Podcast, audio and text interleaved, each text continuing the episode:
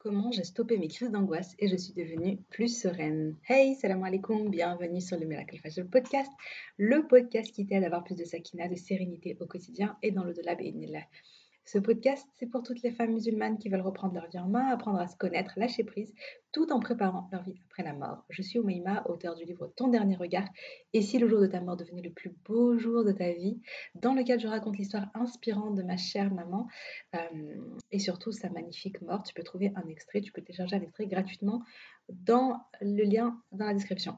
Via ce podcast, je partage chaque semaine des outils, des conseils, des astuces, mais surtout une bonne dose d'inspiration et de rappel pour être plus sereine et épanouie au quotidien et dans l'au-delà.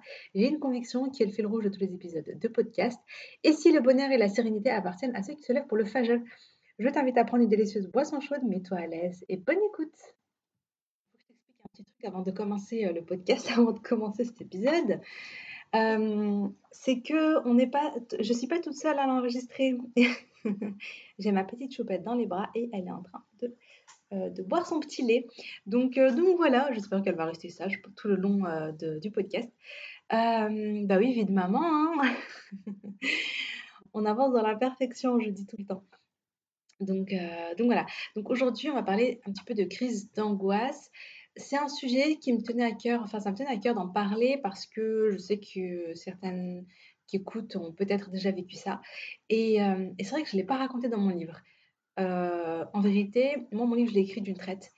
Euh, je l'ai écrit d'une traite et je n'ai pas pensé, enfin j'avais fait le plan avant, j'avais pensé à ce que j'allais écrire dedans et puis j'avais complètement oublié ces épisodes de crise d'angoisse.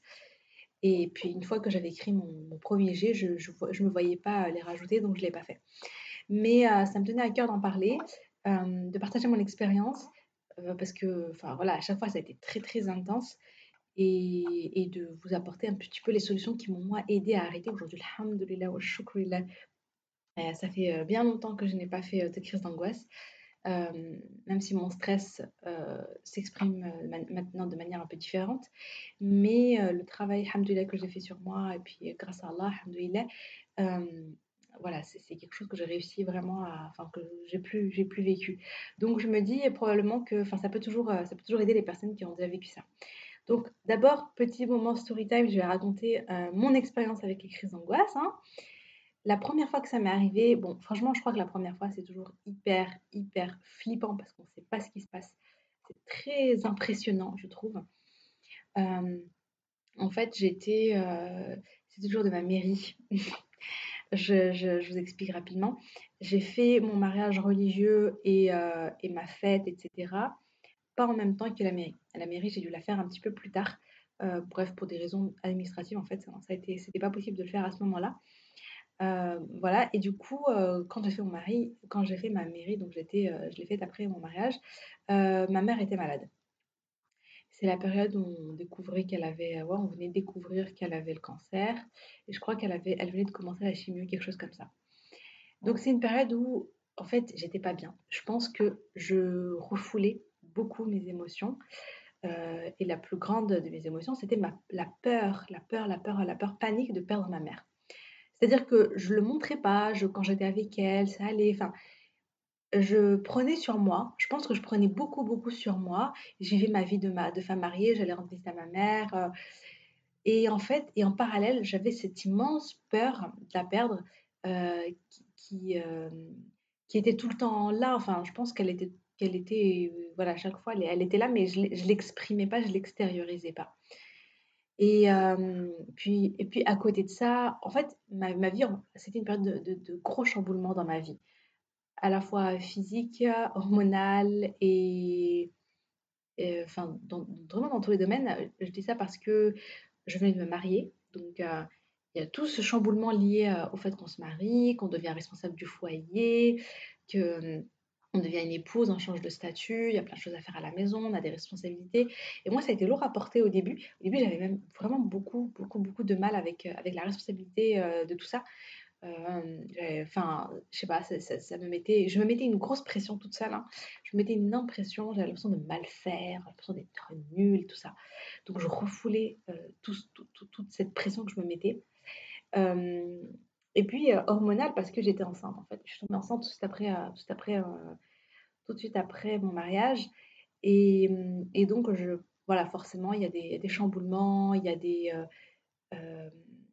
le corps change et j'ai l'impression que du coup j'étais encore plus sensible. je pense qu'on est encore plus sensible émotionnellement.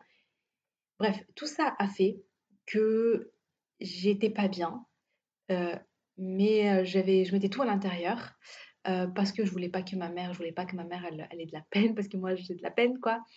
Et je voulais pas trop montrer à mon mari mes peurs, etc. Et puis, bref, donc je, je, j'étais là, souriante. Ah oui, je suis forte, je suis courageuse, je fais de mon mieux tout ça.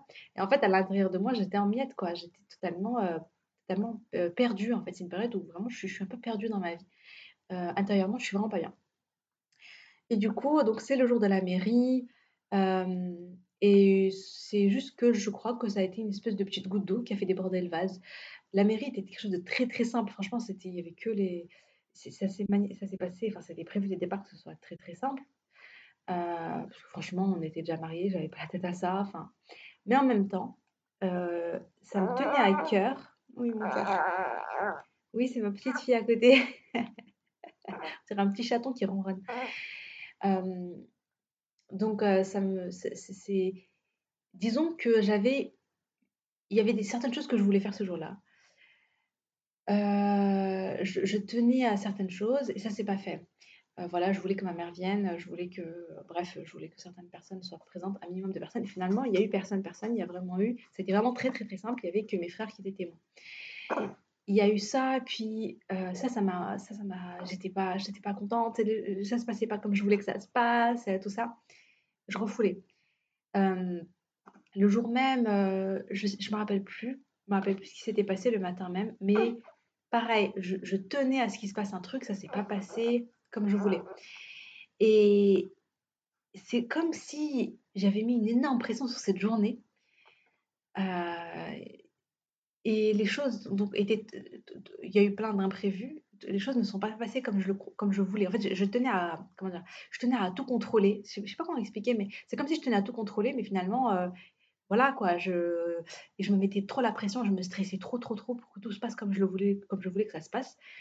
Et finalement, rien ne s'est passé comme prévu. Et, donc, j'ai porté tout, ce stress-là.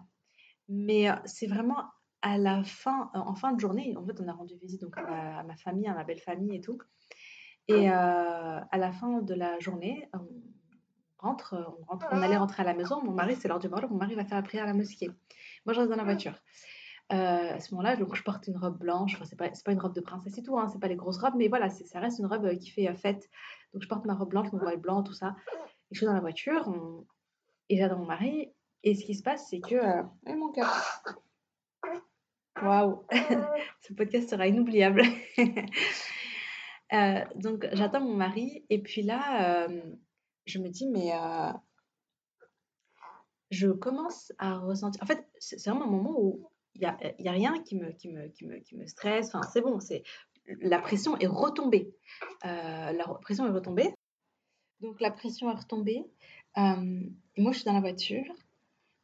Et tout d'un coup, je ne sais pas pourquoi, je ne sais pas ce qui se passe. Je commence à ressentir des, fourmillements dans, dans le bras gauche. Et, euh, et, je, suis là, qu'est-ce qui se passe? Je, commence à respirer de plus en plus vite.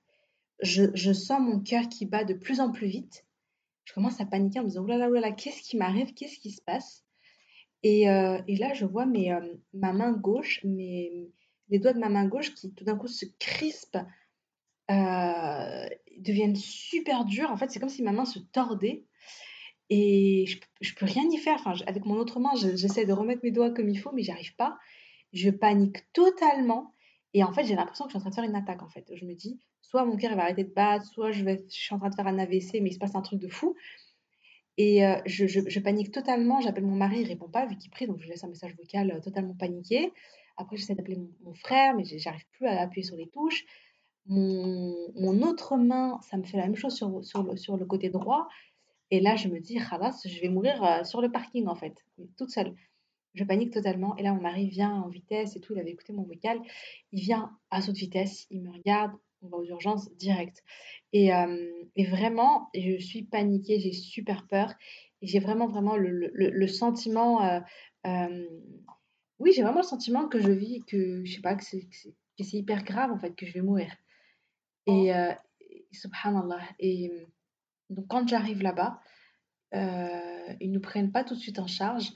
en fait, ils me, ils me, je leur décris mes symptômes et en fait, je pense qu'ils ont compris tout de suite. donc, il y a une infirmière, donc je leur dis aussi que je suis enceinte. J'étais, oh oui, j'étais paniquée, je pensais à mon bébé, tout. Enfin, c'était vraiment à la peur de, de ouf. Et on me met sur un. En fait, une infirmière me, prend et me euh, fait entrer dans une, dans une pièce où il n'y a personne. Elle me dit Allongez-vous, le médecin arrive et elle sort. Et là, je m'allonge, je me dis Ok, c'est bon, je suis pris en charge, je suis à l'hôpital, euh, voilà, il y a le médecin qui arrive et tout. Je commence à respirer doucement et là, les symptômes, euh, enfin, tout se calme. Et là, je comprends toute seule. Je me dis Ah ouais, en fait, j'ai fait une crise d'angoisse. C'était la première fois que j'en faisais une, je ne l'avais jamais fait avant. Euh, voilà quoi, je j'aurais jamais, je me serais jamais douté. Mais dès que je me suis calmée et que j'ai vu que tous les symptômes sont partis, quand je me suis calmée, que j'étais en paix, etc., je me suis dit, ok, c'est une crise d'angoisse. Quand le médecin est venu, mais vous savez ce que vous avez, madame? Je suis là, ouais, j'ai une crise d'angoisse. Il me dit, tout à fait. et puis voilà, la fin de l'histoire. Mais euh, c'était très, très impressionnant. Et c'était la première fois que j'en faisais une de cette nature.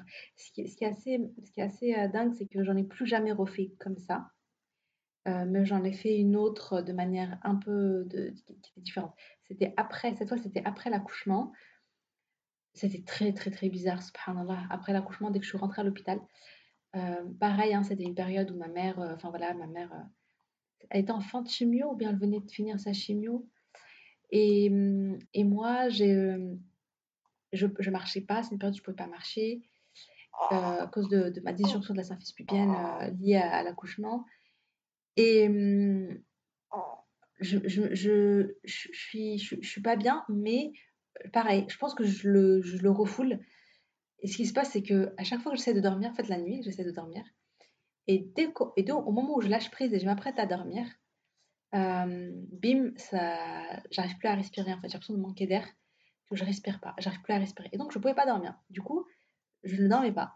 Parce que dès que je, dès que je lâche, comme si dès que je lâche prise, moment où je m'apprête à dormir et lâcher prise totalement, euh, je manque d'air, je respire plus.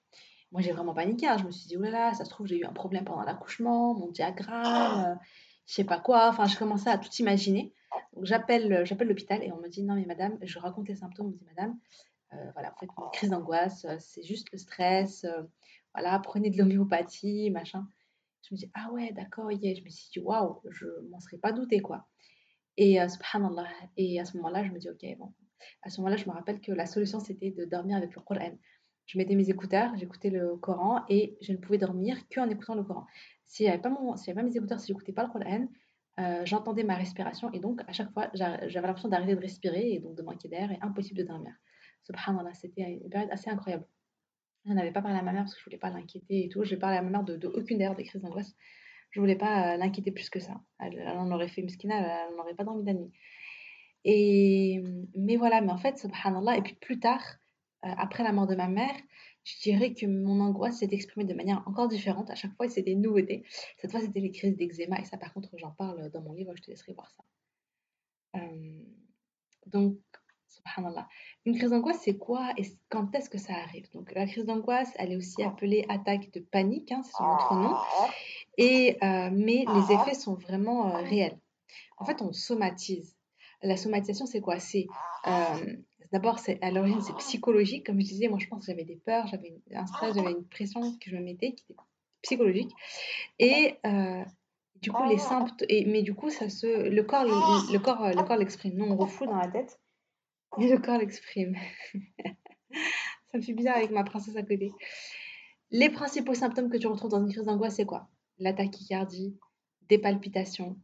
Euh, donc la tachycardie, c'est euh, le, il me semble que c'est le fait, non attendez, je vais vérifier rapidement. Oui, donc la c'est le fait que le cœur bat hyper vite. Euh, des sueurs, des frissons, des douleurs thoraciques, l'impression de faire une crise cardiaque, c'était vraiment ce que j'ai ressenti. La sensation d'étouffer, de suffoquer, de manquer d'air, euh, des, tremblements, des vertiges, envie de vomir, un mal de ventre et l'impression qu'on va mourir, on va mourir tout de suite c'est vraiment, vraiment ça. J'ai trouvé ça sur Google, hein, de fou. Alors, mes solutions par rapport à, la crise d'angoisse, je les divise en deux parties. Donc, il y a les solutions court terme et les solutions plus long terme. Les solutions court terme, c'est la première, franchement, c'est celle, que vous avez trouvée partout, c'est la respiration. C'est vraiment euh, la respiration avec de la cohérence cardiaque Le fait d'inspirer sur 5 secondes, d'expirer sur 5 secondes pendant 5 minutes, ça, calme. Et euh, tu peux utiliser l'application Respire Relax Plus pour ça. il y a aussi la respiration au carré. Je le faisais à un moment aussi le, les matins, je me rappelle.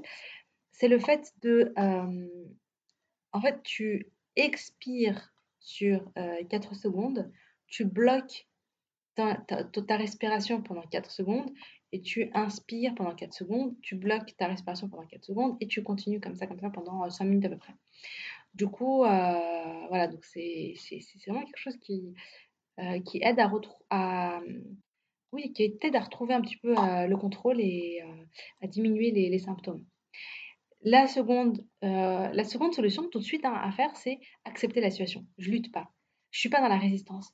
J'observe ce qui se passe j'accepte que je suis en train de faire une crise d'angoisse et je comprends que c'est temporaire et que ça va passer, Inch'Allah. C'est le fait de se dire, ok, je vis ça, mais ça va passer, c'est temporaire. C'est comme une vague, hein, elle me submerge et après, hop, elle part. Au moment où je suis dans la vague, c'est vrai que c'est dur, donc il faut, que, il faut vraiment que, que, je me, euh, que je me détende et que je respire et en me disant, ok, c'est pas grave, c'est pas grave si, je vis ça à ce moment-là, c'est ok, c'est pas grave, c'est ok, c'est pas grave, c'est naturel, c'est pas grave. Et ensuite, mais euh, euh, voilà, ça va, ça va être sûr que ça va partir, que c'est juste temporaire. Les affirmations, moi je sais que ça m'aide aussi. Je suis profondément détendue et relaxée. Tout va bien. Je suis en sécurité. Allah est avec moi. Je lâche prise. C'est normal. Ça va passer. Tu vas répéter des phrases comme ça, ça va t'aider. Le dhikr, le fait d'écouter du Coran.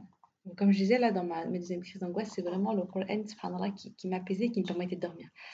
Euh, parce que n'est-ce point par l'évocation d'Allah que les cœurs s'apaisent Sur la 13, verset 28 le Coran va t'apporter la sérénité, va te rappeler la grandeur d'Allah, de sa puissance, et ça va t'aider à t'en remettre en lui, ça va t'aider au tawakkul à Allah. Et le tawakkul à Allah, ça apporte énormément de sérénité. Et ça, euh, si tu veux en savoir plus, écoute le podcast précédent, donc l'épisode 19, où je parle, où je parle du tawakkul à Allah.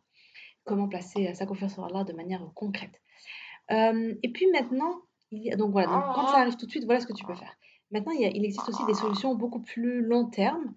Euh, et moi, je les mettrais dans le cadre du Miracle Fajr. Après, si tu si tu pratiques pas de, si pas de routine du euh, que juste voilà, tu pries et tu fais tes invocations, ce qui est, ce qui est déjà très bien, et que tu te rendors, tu n'as pas d'autres routines, n'hésite pas à faire donc ce que je vais citer euh, dans la journée, un peu plus tard, enfin dès que tu peux. la première, donc, c'est bien sûr augmenter ta foi, te rapprocher d'Allah avec des bonnes actions, la lecture du Coran, le dhikr, etc. Plus ton cœur est relié à Allah, plus il trouvera de la paix, de la sérénité, du nour, de la sakina, euh, tout ce qu'il a besoin pour, euh, pour, pour s'apaiser. Ça, c'est évident. Ensuite, je te conseillerais de faire du sport, de la marche rapide, euh, voilà, du cardio, du renforcement musculaire, enfin tout ce que tu veux. Mais le fait, le, sport, les, hormones, etc., déjà, ça va, va, faire du bien, ça apporte, ça apporte un, certain bien-être. Et puis, ça permet aussi d'extérioriser. Moi, je sais que le sport, euh, des fois, j'avais l'impression d'avoir une, une, sorte de boule à l'intérieur. Et quand je faisais mon sport, eh bien, je me déchargeais de cette boule. J'avais une espèce de boule au niveau de la poitrine. Mais en faisant mon sport, alhamdoulilah, j'avais le sentiment qu'elle partait, quoi. Donc, euh, donc ça, ça, aide pas mal. La promenade dans la nature, faire des randonnées ou juste marcher dans, dans un petit bois à côté de chez toi, super important. Ou, d'observer si tu es à côté de la mer, de, te poser face à la mer, c'est hyper apaisant, ça apporte énormément de sérénité. Surtout de, voilà, de, te faire du décolle dans la nature, c'est c'est vraiment, ça apaise, ça apaise beaucoup. Et moi, je voyais beaucoup ma mère faire ça. Donc, on mit tout le temps, tout le temps. Euh, très, très régulièrement, elle sortait. Euh, on avait un petit lac euh, pas loin de chez moi. Elle se posait devant le lac. Elle faisait, elle faisait ses invocations du, du voilà, c'était l'après-midi, donc les invocations de l'après-midi, les adkar. Et elle se ressourçait, elle se ressourçait là-bas. Elle le faisait pendant sa maladie, elle le faisait avant sa maladie, elle le faisait, elle, le faisait tout le temps, subhanallah, jusqu'au moment où elle ne pouvait plus sortir. Ça d'ailleurs, ça a été très très très dur pour elle, cette période où elle ne pouvait plus en fait sortir comme ça, euh, parce qu'elle ne pouvait plus se déplacer. Et je sais que ça, c'est, je pense, c'est une des choses qui, a été, voilà, qui lui a, le, qui lui a le plus manqué sur la fin parce que euh, vraiment, moi je me rappelle même quand elle rentrait de, quand elle faisait sa chimio, donc elle restait à l'hôpital pendant trois jours, elle était surveillée. Et puis euh, quand elle rentrait à la maison, en fait, elle rentrait pas, euh, elle rentrait pas directement. Elle souvent, elle au retour, en fait, elle demandait à mon père de l'emmener dans, dans, ce lac et de faire ses, de faire ses invocations là-bas. Et elle s'apaisait et ensuite elle rentrait à la maison. l'écriture. L'écriture pour exprimer tes émotions, pour prendre le temps de t'écouter, d'exprimer tes besoins, de réfléchir à comment y répondre. Vraiment, le fait d'écrire chaque jour, ça t'aide à sortir un petit peu les problèmes de ta tête, le stress de ta tête. Tu le mets sur papier, tu te décharges du coup. Et, euh, et tu prends du coup le temps aussi de t'interroger, de t'analyser sur mais c'est quoi qui entraîne les crises d'angoisse Qu'est-ce qui se passe? Qu'est-ce que mon corps essaie de me dire?